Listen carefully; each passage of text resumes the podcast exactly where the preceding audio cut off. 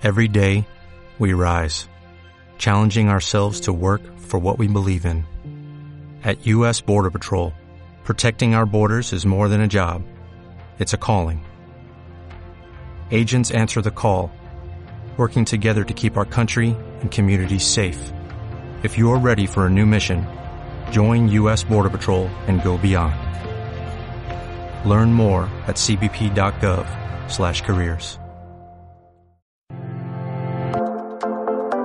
Los viernes en Candil Radio tienes una cita con el mundo de los juegos de mesa, actualidad, novedades, jornadas, protagonistas, eventos.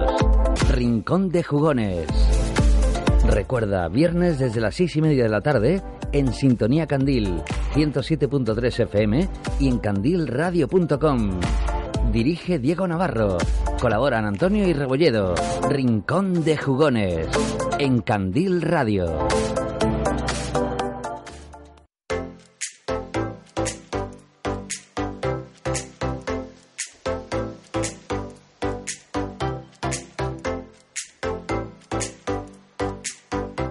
Buenas jugones.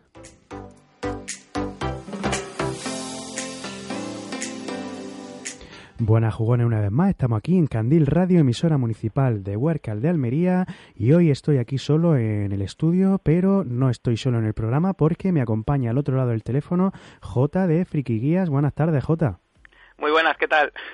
Bueno, para quien no conozca a J, bueno, ya ha pasado por aquí alguna vez. J es un compañero lúdico de YouTube que, bueno, que parece que también le gusta un poco los juegos de mesa, ¿no, J? Bueno, un poquito nada más. bueno, para quien no lo conozca, ya sabéis, podéis pasaros por su canal Friki Guías, que, bueno, da un pequeño resumen de lo que es tu canal, J. Bueno, un canal que llevamos ya casi seis años haciendo vídeos, eh, especialmente centrados al principio en explicar cómo se juega, pero también donde podemos ver pues partidas, podemos ver el contenido de la caja, algunas opiniones de lo que nos gusta, lo que no nos gusta, y en general pues lo llamamos yo y Saei, que, que es mi pareja, y los dos llamamos el canal. Bueno, pues un poquito ese resumen, súper resumen de, de, lo que es el canal de Friki Guías. Vamos a hacer otro breve resumen de lo que va a tratar el programa de hoy. Bueno, pues estaba aquí aburrido en casa y, y me he topado con, con una serie de preguntas de los juegos del 2018. Ya sé que ya estamos en febrero y ya ha pasado, pero bueno, vamos a ver eh, lo que sabemos de, este año, de estos juegos de, este año pasado, 2018. Tanto tú como yo hemos tenido un año complicado de, estudio y a lo mejor metemos un poco la pata, pero bueno, yo no he querido investigar nada, o sea, no sé nada de lo que nos van a preguntar, tú tampoco, porque no has visto ese test. Así que bueno, vamos a jugárnosla y vamos a ir contestando las preguntas y pues hablar un poco de esos juegos si, si lo conocemos. Así que bueno, hablaremos de, esa, de esas preguntas que tenemos aquí y si nos da tiempo, pues J nos va a recomendar, como todas las semanas, ¿sabéis? Aquí en Rincón de Jugones, aquí en Candil Radio, siempre recomendamos un juego, pues si nos da tiempo, esta semana va a recomendar el juego J. Así que sin más, arrancamos.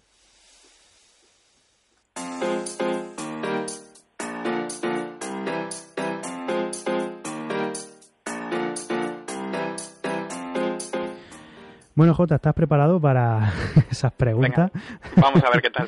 bueno, vamos, vamos a lanzar la primera pregunta. Tenemos aquí cuánto sabemos sobre los juegos de mesa en este 2018 pasado y vamos a iniciarlo. Bueno, la primera pregunta, bien, yo creo que esta la sabemos tanto tú como yo. ¿Cuál es el título completo de Teotihuacán? Teotihuacán, ciudad de los dioses, Teotihuacán, la pirámide del sol, Teotihuacán, la gloria del Mesoamérica. Esta es la primera, por supuesto. Teotihuacán, ciudad de los dioses. Pues correcto, hemos acertado. Empezamos bien, ¿no? Hemos empezado bien, así que bueno, eh, ¿qué te parece eh, si hablamos un poquito de, de, este juego? Cuéntanos qué sabes tú de este juego. Bueno, Teotihuacán es un juego que ha sacado eh, Maldito Games en España, que se, ha, sido, ha salido en el pasado Essen, que es un festival muy importante de juegos de mesa a nivel internacional, por no decir más importante. Y es un juego, pues, eh, donde es bastante curioso, ¿vale? Porque hay, que, hay, hay unos dados, pero en realidad no se, no se tiran los dados. El número que salen los dados, digamos, lo que es la antigüedad de ese dado en concreto. Y el objetivo del juego pues es conseguir puntos de victoria por supuesto y hay que ir dando vueltas con los dados eh, en un tablero haciendo distintas acciones que están centradas principalmente en la construcción de una pirámide estilo mesoamericana en el centro del tablero con unas, eh, con unas piezas de madera bastante bonitas y que son muy vistosas al, verlas ahí construida la pirámide. Y bueno, más o menos el resumen que daría yo de este Teotihuacán. La verdad es que, bueno, está muy muy bien resumido. y eh, a mí la estética del juego me, me, encanta. No sé si a ti también te gusta, Jota. Sí, sí, me, mola un montón. De hecho, asusta un poco al verlo la primera vez que lo ves. Parece que es un juego bastante más complicado de lo que va a ser. Pero en realidad luego es, es bastante, bastante más sencillo de lo que parece, ¿vale? He abierto aquí la ficha de la BGG para tener un poquito más de datos. Eh, tiene un 8,1 de, de nota, o sea que muy buen juego, ¿no? Valorado por, por los usuarios de la BGG. Y no sé si le habías comentado, es un juego de, de uno a cuatro jugadores, o sea que tiene también modo solitario. Sí, bueno, no he comentado el número de jugadores ni, ni el autor, que, que es Daniel Tastini, que es un autor ya muy conocido de un montón de juegos que ha hecho. Me suena, por ejemplo, por, ejemplo, en Marco Polo. Eh, eh, bueno, hay más juegos ahora mismo que no caigo, pero me ha hecho un montón de juegos ahí bastante bastante populares Daniel Tastini. De hecho, tengo, por ejemplo, Tolkien, que también lo tengo yo aquí. Hmm. Eh, eh, además, siempre lo hace generalmente con, con su compañero este, ¿cómo se llama? Eh, Simone Luciani, eso es. Sí, estoy aquí echándole un vistazo y los grandes juegos, sí, como tú has dicho, que ha hecho este autor es Tolkien y, los viajes de Marco Polo, exactamente. Yo que estoy viendo aquí a Santería porque tengo los dos al lado, ¿sabes? pues sí, yo estoy aquí con la chuletilla porque si no, bueno, el juego sí es bastante denso de, de tiempo, o sea, las partidas son larguitas, de una hora y media, dos horas y complejidad de 3,7 sobre 5, o sea, es un juego en el que tenemos tanta, tanta, tanta mm, acciones que, que, podemos hacer con nuestros tres o cuatro trabajadores. Y claro, cada trabajador, como ha dicho, se va a ir moviendo por, por ese tablero. Se puede mover hasta tres casillas. O sea, tenemos muchísimas opciones a la hora de, de realizar una acción y eso invita un poco a tener un poco de AP, ¿no crees? Sí, aparte además que una cosa que es muy divertida, que en función de donde colocas el dado, puedes eh, hacer la acción gastando cacao, que digamos que es entre comillas la moneda del juego, hmm. o coger cacao en función de muchos datos. Entonces hay veces que quieres hacer una acción, pero está muy llena, entonces tienes que pensar a ver si lo haces o no lo haces. Hay veces que puede interesar a lo mejor colocarte en un lugar específico que hay que está bloqueado, que se bloquea el dado y a lo mejor es muy interesante la acción que hay ahí, pero se te bloquea el dado y luego vas a tener que desbloquear los siguientes turnos. Entonces hay ahí una toma de decisiones que puede dar a P, sí. Pero vamos, que en general, eh, luego es eso, eh, hay muchas decisiones, pero el juego lo bueno es que es bastante sencillo de jugar, a pesar de su complejidad, ¿vale? Porque tiene un montón de estrategias. Pues yo me atrevería a decir, Jota, que para mí ha sido uno de los juegos del año, ¿eh? Teotihuacán, para, eso sí, para jugones, ¿eh? Sí, sí, totalmente, ¿vale? Ha sido, para mí también ha sido de mis juegos del año, Bueno, pues vamos a pasar a la siguiente pregunta. Esta ya te digo yo que no la conozco, a ver si tú sí la conoces. ¿De qué juego está considerado Rising, Rising Sun un sucesor espiritual? De Blu-ray. no te tenía que decir la respuesta. Blu-ray, correcto. Bueno, pues cuéntanos porque es que yo no conozco ni Rising eh, ni Blu-ray. Es un juego de Eric Melan, que es un autor bastante reconocido. Ha estado en la última Game On, que fue el pasado diciembre en Madrid, autor invitado. Y eh, pues es un juego de Cool Minion Not, que básicamente es un juego de ambientación eh, medieval japonesa, pero donde precisamente el, tema no he jugado, ¿vale? Pero he leído un montón. eh, tiene también, tiene como el Blood Race, que era un juego así en plan de vikingos y demás, tiene control de mayorías de distintas zonas y unas minis bastante, unas miniaturas bastante espectaculares. Llama mucha atención porque aparte de tener uso de cartas, eh, con eh, lucha entre distintos clanes, vikingos en un lado, eh, pues de samuráis en otro, como de samuráis, y dicen que es un grandísimo juego y que mejora incluso el Blu-ray. A mí el Blu-ray, es un juego que está muy bien valorado en la World Game precisamente por, por, por toda la gente que ha jugado y demás. Es un juego que me gustó su forma de eh, su mecánica y demás, pero que me, da un poco de pena lo desaprovechada que estaba las miniaturas. Hmm. Y este Rising Sun aún no lo he probado, pero le tengo un montonazo de ganas porque dicen que lo mejora y todos los juegos de Origen Melan, pues me gusta echarle un vistacillo, seguirlos de cerca. Muy bien, pues llevamos dos de dos. Vamos a por la siguiente, que es bastante sencilla, J. ¿Cuál de los siguientes ha contado con su expansión este año? ¿Banjoli Sit, Shikoku o Virus? Pues Virus, por supuesto. Exactamente.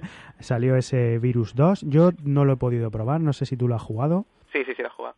Y bueno, cuéntame un poquito así brevemente ese Virus 2 que, trae. Pues mira, el Virus 2 es, viene a mejorar lo que era la experiencia del Virus 1, porque el Virus 1 es un juego muy popular que gusta un montonazo de gente, pero tenía cierta pega, que era las partidas se podían alargar bastante.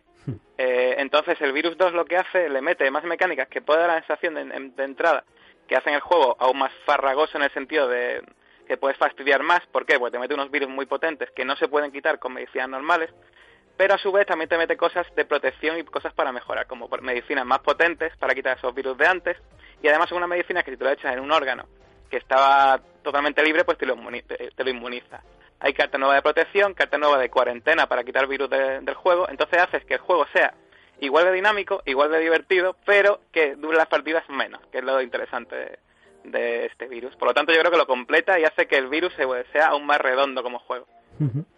Vale, pues 3 de 3, J. Genial. Parecía que no, pero nos estamos animando. Bueno, vamos con la cuarta pregunta. ¿En qué época se ambienta Welcome hacia el perfecto hogar? en la Primera Guerra Mundial, en el Baby Boom o a comienzos del siglo XX? Bueno, yo diría, y yo no he jugado al Welcome to Perfect Hogar, pero he visto la estética, diría que en el Baby Boom. No sé si has jugado tú. Sí, sí, correcto. Es eh, en el Baby Boom, Baby Boom, y yo sí, yo sí lo he jugado, tenemos también reseña en el canal, y es un juego que me ha gustado bastante, Jota. Eh, no sé si sabes cómo va, pero... Eh, Sí, un poco por encima, que es, del estilo de estos juegos nuevos que hay que escribiendo, ¿no? Con, los dados y demás, ¿no? Exactamente. Bueno, en este caso no tenemos dados, tenemos cartas, tenemos diferentes cartas y cada uno tiene un barrio eh, ambientado eso en los años 50.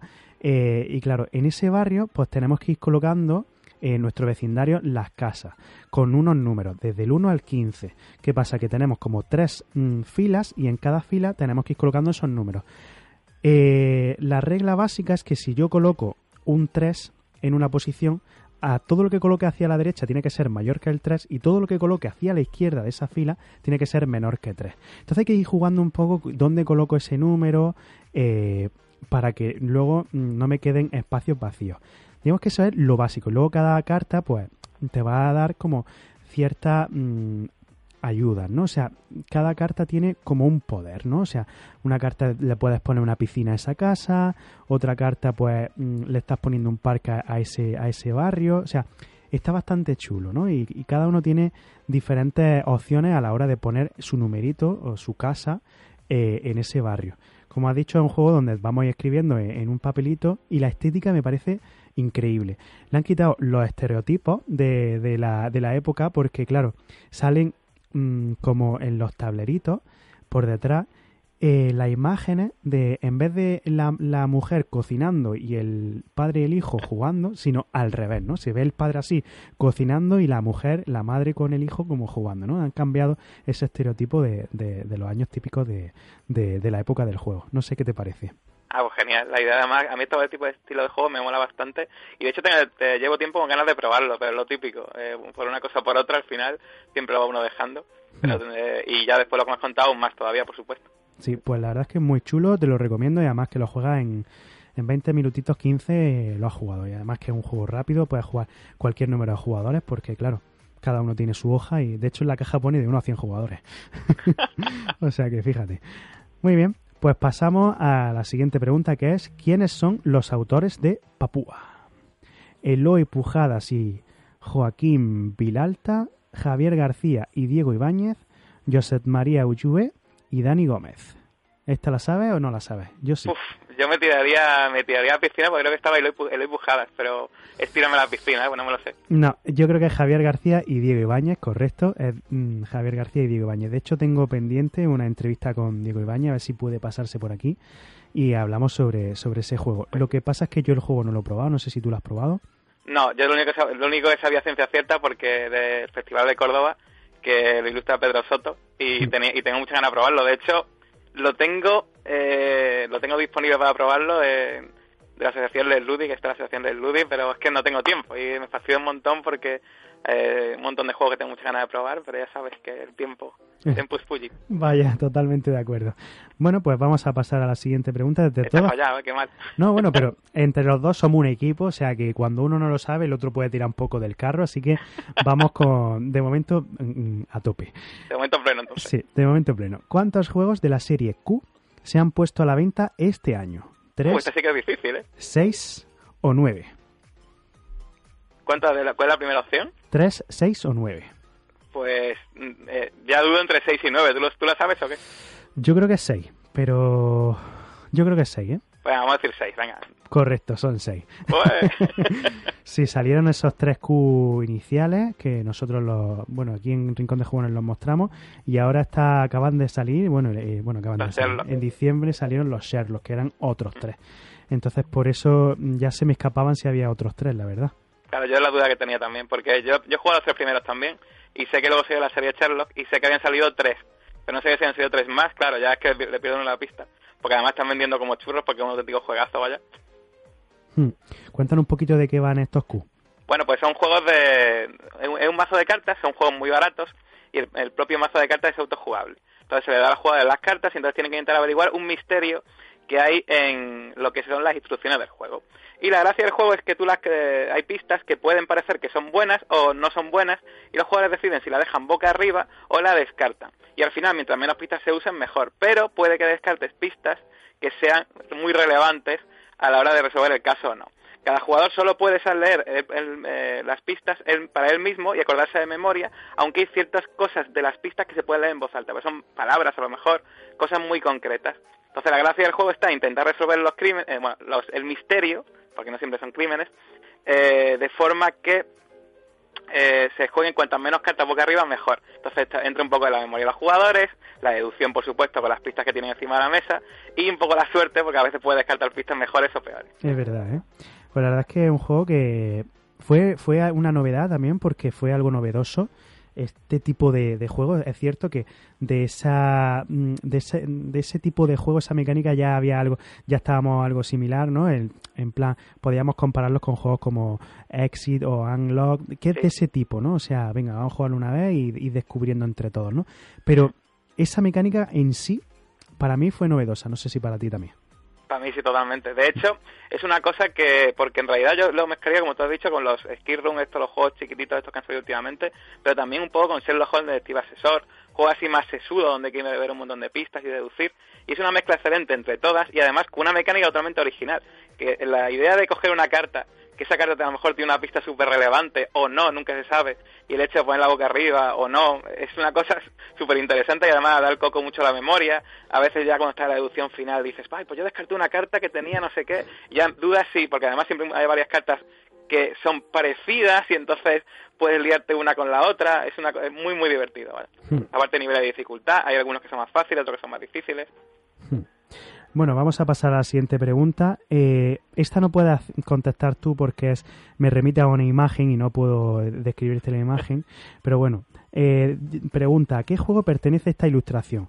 Mm, yo no he jugado ese juego, pero claro, eh, descartando, porque dice Dado y Colonos, que sé que no es, y Arquitectos del Reino del Oeste tampoco es, es Feudum. vale. Le he acertado, pero yo no he jugado a ese juego. el monstruo, o sea, el foto del monstruo, imagino, ¿no? Exactamente. ¿Tú has jugado a ese Feudum? Yo no he jugado a Feudum, pero me han hablado de él varias personas que se han jugado y me han hablado muy, muy bien de él. Es un juego que tiene control de áreas también, si has jugado tú. Eh, no, bueno, han jugado, no me lo acaba de decir ahora. tiene control de áreas, es muy grande y tiene una estética muy particular, porque el tablero es muy, muy, muy alargado y tiene los monstruos bueno, eh, un monstruo y otro monstruo también que son de cerámica las miniaturas, ¿sabes? Son un, ¿Ah, sí? Sí, sí, sí, totalmente. Y, y tiene, pues eso, pues, eh, sobre todo tiene, pues eso, es un juego de control de áreas, pero es que es muy general decirlo de esa forma. Y como no puedo jugar, tampoco quiero meterme en un berenjenal, ¿sabes? Pero todos los que han jugado dicen que, que está muy, muy bien este feudo. Lo sacamos Malito Game también, en español. Hmm. Correcto. Y salió a final de año, me parece, ¿no? Al, a final de 2018 salió. Sí, el último trimestre de 2018. Bueno, pues vamos con otra pregunta que está bastante sencilla y es ¿cuál fue el ganador del Spiel des Jahres de 2018? está claro, ¿no?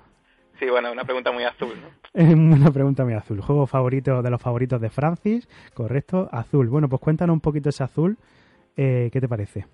A mí el azul es un juego que es muy controvertido porque es un juego que a mí personalmente me gustó, ¿vale? Es un juego que me parece muy bonito estéticamente, es un juego abstracto donde tienes que coger unos azulejitos que son de como de colores de, son como azulejos, ¿vale? Tienes que hacer de tu, tablero eh, en función de, segundo donde los cojas, pues el número de fichas que tienes que coger para completarle y poner en el tablero. Y es un juego estéticamente muy, muy, muy bonito. Pero que a mí, a mí, por ejemplo, no me ha entusiasmado tanto como la mayoría de la gente. Es un juego que a mí me gusta, es un juego que incluso recomendaría a gente que le gustan abstractos, pero no es un juego, no está, por ejemplo, en mi lista de los 10 mejores del año pasado, por ejemplo. Yo, nosotros hemos jugado mucho al azul al azul 1 y bueno, también tenemos el azul 2. Y sí, de, los subus esto, ¿no? Que son una especie de caramelos. sí, son como los caramelos Hall, ¿no? Eso. y bueno, yo me quedaría con el azul 1 más que el azul 2. O sea, son similares y distintos a la misma vez, pero creo que me gusta más ese, ese azul. Bueno, y el ganador del premio de juego del año del JDA, el que se hizo en Córdoba, ¿cuál fue? ¿Sagrada Azul o Dice 4? Azul también. Azul también. Así que bueno, hemos hablado, así que otro acierto. Vamos con la siguiente pregunta. ¿Cuál de los siguientes cuenta con la aparición de primigenios? Aquí estoy fuera totalmente. Porque yo de, eh, toda esta eh, temática mm, no me gusta. Entonces, ¿Entre Australia entre las opciones? Correcto. Australia, Carpe Diem o Heaven, Heaven and Ale. Heaven and Ale yo lo quitaría, o sea que... El Australia, Australia. Australia, correctamente. Bueno, ¿has jugado a este o has oído hablar un sí, poco Sí, sí, sí, he jugado. De hecho, jugué en Córdoba y me gustó muchísimo, vaya. Es un juego donde que es muy particular porque no se ha jugado, bueno, si no te gusta la estética, el estudio en Esmeralda, que se llama... lo jugué y no me gustó. Bueno, pues el estudio Esmeralda es un juego que se basa en la, como la época victoriana de Sherlock Holmes, pero que como si existiesen los primigenios, ¿vale? Como en los mundos de Lovecraft hubiesen venido los primigenios al mundo y de hecho controlase un poco el mundo en sí y los jugadores pueden pertenecer a una facción lealista a los primigenios, una facción como rebelde contra los primigenios, ¿no? Bueno, pues se supone que después de ese juego, además es también de Wallace, el, autor de Australia y el estudio de es Wallace, entonces se supone que después de ese juego consiguieron expulsar a los primigenios y en el Australia los, jugadores se supone que son distintas facciones que van a Australia y descubren que allí todavía sigue habiendo primigenios. Y hay una exploración desde la costa por lucha de recursos, donde también hay, que conseguir ejércitos y con esos ejércitos se pueden combatir a esos primigenios. Y entonces el juego es un juego especie de semi-colaborativo. ¿Por qué? Porque puede ganar un jugador o puede que gane el juego en función de eh, ciertos puntos que se hacen al final de la partida. De hecho, muy gracioso porque tiene un contador de, un contador muy parecido al contador, por ejemplo, del password o del Tebes, por ejemplo, que es un contador que de turno que en función de tú las acciones que haces gastan X eh, X movimientos en el contador de turno y, el que el que está último es el que juega o el que está encima, ¿sabes? Y llega un momento dado que pasas por encima de un contador negro que está en, un lugar determinado y a partir de ahí empiezan a jugar también los primigenios, ¿sabes? Los, los de Lovecraft. Y es muy, muy divertido y la verdad es que me gustó bastante. Pues eso yo, lo he, yo he visto imágenes y la estética a mí no me convence. Yo no sé eh, a ti qué te parece la estética. Es cierto que yo lo he visto solo en foto, no, no he jugado, pero lo que es la estética del tablero y eso no me llama. Pues a mí sí, a mí sí me gustó. Y de hecho yo en principio pensaba que iba a ser una especie, por el tema hexagonal y demás, hmm. pensaba que iba a ser una especie de wargame y demás y para nada. Es un juego eh, que estéticamente me mola. A mí es que me pasa justo lo contrario que a ti. A mí, por ejemplo, la temática de Lovecraft me mola un montón, Entonces, pues igual por eso también me llama más, Claro, claro. A mí eso... Pero bueno, que eso, que me mola un montón estéticamente y temáticamente y el juego me gustó bastante. De hecho, el combate, eh, me, cuando eh, la persona que lo jugó, hmm. lo jugué, ya había jugado antes y me dijo que lo peor era el combate porque había que ir sacando cartas hasta que salió una carta que coincidía. Y es verdad que a veces se hizo un poco largo, pero a mí no me resultó pesado. Es un, tema muy, eh, me resultó incluso original la forma de combatir que iba sacando cartas por el primigenio, entonces no sabía lo que iba a pasar hasta que salía y, en función de ciertas unidades eran mejores contra otras y cosas de ese estilo, ¿sabes? Bueno, pues, pues nada, seguimos con las preguntas. Tenemos aquí qué editorial ha traído, a ver si lo digo bien, Underwater Cities en castellano. ¿Lo he dicho bien? Underwater Cities. Ah, vale, Underwater Cities. Eso. bueno, Arrakis Gay, ¿no? Eh, sí. Yo no lo he jugado ni lo he visto en mesa, lo único que sé que lo ha, lo ha traído al castellano Arrakis Game, pero no lo he jugado. La verdad es que he escuchado muy buenas críticas. Yo no sé si tú lo has jugado. No lo he jugado y lo mismo, he escuchado muy buenas críticas de él, pero de Arrakis este año además es que salvo el Kalimala, creo que la ha sacado este año, creo que, bueno, y los que ya había probado de antes, hmm. no he probado, no, he, no, tenido la suerte de poder jugar muchos juegos suyos y está, sacando muy buenos juegos en español. ¿Has probado el Rayhol? Por ejemplo, ese es uno que quiero jugar y no lo he jugado, por ejemplo. Me gusta mucho, ¿eh? Está muy guay. Es que, además sabes que ya eres la segunda persona que me dice, juega el Rayhol, pero nada. sí, sí, es de V. Rosemer, o sea que que vuelve a, los invernaderos y en este caso pues a la hortaliza. Está, muy guay, ¿eh? a mí me ha gustado. Es cierto que le he jugado solo a cuatro jugadores, pero está muy bien porque escala a, dos, a tres y a cuatro porque el tablero cambia por delante o por detrás o tapa ciertas eh, acciones y, me, me ha molado, me ha gustado. Bueno, pues continuamos. ¿Cómo se llama el nuevo juego de la serie Spoiler? Este yo no lo sé. Spoiler de Beginning, Spoiler Popcorn Edition o Spoiler Streaming Edition. Vale, si es el último, es el Popcorn Edition. Correcto. Bien, ahora has tirado aquí tú del equipo. bueno, sí, porque además es un juego que el Popcorn, eh, bueno, eh, no sé si has jugado tú con algún spoiler. Sí. Pues es parecido a los spoilers anteriores, pero hay, bastante, eh, hay un giro muy original, porque ahora resulta que el spoiler eh, se juega por equipos, es un equipo contra otro. Y tiene, cada jugador tiene ahora una especie de eh, fichas de madera que son como palomitas de maíz, ¿vale? Que son muy divertidas. Y ahora pues hay que, digamos, pues decirlo así, ¿sabes? Pues... Aunque en realidad es un juego que, ya te digo, que eh, a mí a mí personalmente siempre me resultó muy divertido, un partido muy divertido. Pero ahora... Se, ¿sí? se nos ha colado una llamada, no sé... No lo sé. Bueno, continúa, continúa. Sí, pues eso, que eh, muy divertido y que a mí personalmente ya te digo que me parece un party muy original y que recomiendo bastante. Y ahora sobre todo porque por fin se puede jugar a dos, que es una cosa que a mí personalmente los juegos me gusta que estén eh, que, tengan modo dos jugadores, porque yo juego mucho con Sai, eh, los dos solos y normalmente todos los spoilers anteriores no tenían modo dos jugadores y estoy así. Y ya, puedo jugar con ellos si quieren jugar los dos, así que está muy bien. Y ya te digo que muy, muy, recomendable el tema de las, palomitas de maíz. Y además, una cosa que tiene todos los spoilers es que se pueden meter cartas de anteriores, que tampoco he dicho de qué va, pero bueno, es un juego de películas antiguas donde te hacen preguntas relacionadas de películas antiguas. Pero películas antiguas no, no películas conocidas, sino películas de serie B, serie B, y no conoce ni el gato, que es la gracia del juego. Sí, sí, totalmente. Bueno, pues vamos a seguir con preguntas. Por aquí tengo, ¿por qué se caracteriza Discover Lands Unknown? Por incluir 504 escenarios en una misma caja, por incluir componentes distintos en cada caja o por sus miniaturas con bombillas LED. Bueno, esta la sabemos los dos, creo, ¿no? No, yo no, así que esta la tienes que decir tú. Por, incluir componentes distintos en cada caja. O sea, yo no sé, no he jugado al juego, tampoco sé de qué va, pero sé que cada juego es, es único, es distinto. O sea, mmm, lo sé por compañeros que eh, lo tienen, han dicho, oye, yo estoy jugando a mi juego, eh, me aparece no sé qué, y otro dice, no, pues a mí me aparece otra cosa. Es como unos están como en la nieve, otros están como en el desierto, y me parece una táctica de marketing brutal. Joder, pues sí, la verdad es que suena bien eso. ¿vale? Yo el Discovery, yo te digo, le, le seguía la pista en su momento, pero porque porque lo típico, de, en grupos de WhatsApp, de hecho, mm. eh, he visto gente que estaba flipando y tal y cual, pero lo típico, ¿sabes? De leer así un poco por encima y ese sí que no, no, he investigado nada. Así que aquí me has salvado tú, ¿vale? Totalmente. bueno, pues ya nos quedan dos preguntitas para hacer esas 15 preguntas y lo vamos a dejar ahí porque se nos está acabando el tiempo. Vamos por pleno para ahora, ¿no? Sí, sí, vamos por, vamos por el pleno. Nos quedan dos preguntas para hacer esas 15 y hacer pleno. Bueno, ¿qué fue el causante de la gran crisis económica en Ceilón?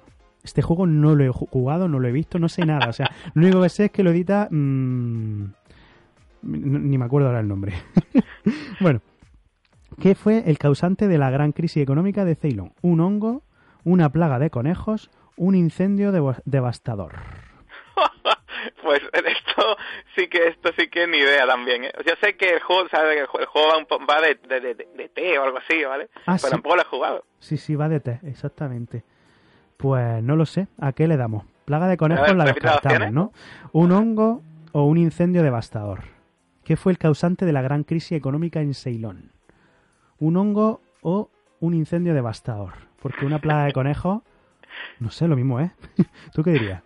Nada, venga, pues un hongo, por decir. ¿Un hongo? Correcto. Bueno, perfecto. Pues sí, hemos acertado. Bueno, pues mm, como has dicho que tú no has jugado tampoco a este juego. No, de hecho no he jugado, pero me estuve delante de media explicación del juego, el Les Ludy, porque un día me pasé a, por una cosa y estaba yo explicándolo, y de hecho está el Les Ludy, tengo muchas ganas de jugarlo también. Y es un juego eso que va, que es súper bonito, porque el tablero, eh, no, sé, no sé si has visto el tablero, es precioso, y aparte tiene unas maderitas como cojas de té. y va de, pues eso, de, de como de, coger té y demás, y he imaginado lo del hongo, pues claro, eh, lo típico, si hay un hongo que afecta al té, pues en un juego de té pues sería devastador, ¿no? Sí, sí, totalmente. Y bueno, última pregunta para hacer ese, ese pleno al 15 y creo que la vamos a acertar porque a mí ese juego me ha gustado bastante. ¿Qué incluye Dice Hospital Expansión Deluxe? Miniatura de edificios, cinco mini expansiones o ambulancias en tres dimensiones. Pues ambulancias en tres dimensiones. Correcto. Pues hemos hecho pleno al 15, J. Genial. Además, de hecho, me, viene, me viene al pelo porque justo estaba pensando en recomendar el Dice Hospital y mira. Pues mira, pues terminamos con el Dice Hospital. Cuéntanos un poco y ya acabamos el programa. Pues mira, yo recomiendo el Dice Hospital, que es un juego que salió a finales del año pasado en español, porque bueno, ya estaba antes en, en inglés, y es un juego donde tienes que gestionar unos hospitales, pero donde no van pacientes normales, sino que van dados. Los dados son los pacientes que se tratan en Dice Hospital. Entonces, la gracia del asunto está en que tú tienes unas, eh, empiezas con unos enfermeros en una, en tu zona del hospital y tienes que ir cogiendo dados que vienen en ambulancias e ir tratándolos. Los dados no se tiran, eh, bueno, se tiran al, al, principio de turno para colocar en el hospital, pero tú cuando los coges en realidad no los tiras. En función del número que tiene es lo cerca que está de curarse o de irse a la, a la morgue de dados, ¿vale? Donde van los dados cuando mueren, ¿vale? Entonces la gracia del asunto es que tienes que ir tratando esos dados de forma que intentar curar cuantos más posibles en el mismo turno, porque eh, te dan puntos, más puntos y curas muchos de golpe. Y es un poco la gracia del juego porque tú cuando lo que haces cada turno, aparte de coger tres dados nuevos que entran en tu hospital, vas cogiendo médicos que tratan dados específicos, o coges habitaciones que te permiten tratar más dados de golpe, rollos de ese estilo. Y al final, pues tienes un montón de dados, tratas ahí los dados, de, tratas los dados un montón. Los dados que no tratas en un turno pierden eh, un puntito y se acercan más a ese cero que sería la muerte del dado. Los dados que eh, son de seis y los tratas se curan y se van a, la zona del alta, etcétera. Y es muy, muy, muy divertido. Es un juego, verdad, que la gente lo critica un poco porque es un poco eh, solitario, ¿vale? Porque tú te das tus dados y no, no interactúas con los otros. Pero eh, a mí eso la verdad es que no me parece una pega y la verdad es que me lo paso muy bien con este Dice Hospital. Mm, a mí también me ha gustado mucho ese juego, lo hemos jugado bastante aquí en Rincón de Jugones. De hecho, lo he jugado hasta con la familia. Claro, eh, mi familia está plagada de enfermeras, auxiliares de enfermería, vamos, casi todos trabajan en el, en el hospital y claro, al llegar ese juego fue, venga, vamos a jugar a un juego contigo. y le gustó bastante, o sea que, que está guay. Bueno, pues ese juego el que recomendamos esta semana gracias a J.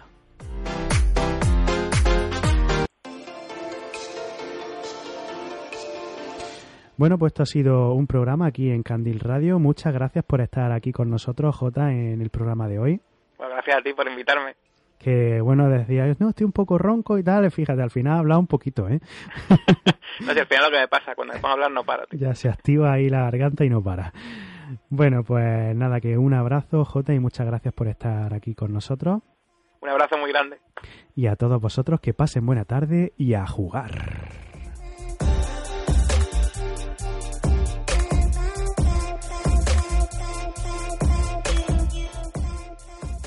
¿No se merece tu familia lo mejor? Entonces, ¿por qué no los mejores huevos? Ahora, Egglands Best están disponibles en deliciosas opciones. Huevos clásicos, de gallina libre de jaula y orgánicos de Egglands, que ofrecen un sabor más delicioso y fresco de granja que le encantará a tu familia. En comparación con los huevos ordinarios, Egglands Best contiene la mejor nutrición como 6 veces más vitamina D, 10 veces más vitamina E y el doble de omega 3 y B12. Solo Egglands Best. Mejor sabor, mejor nutrición, mejores huevos. Visita egglandsbest.com para más información.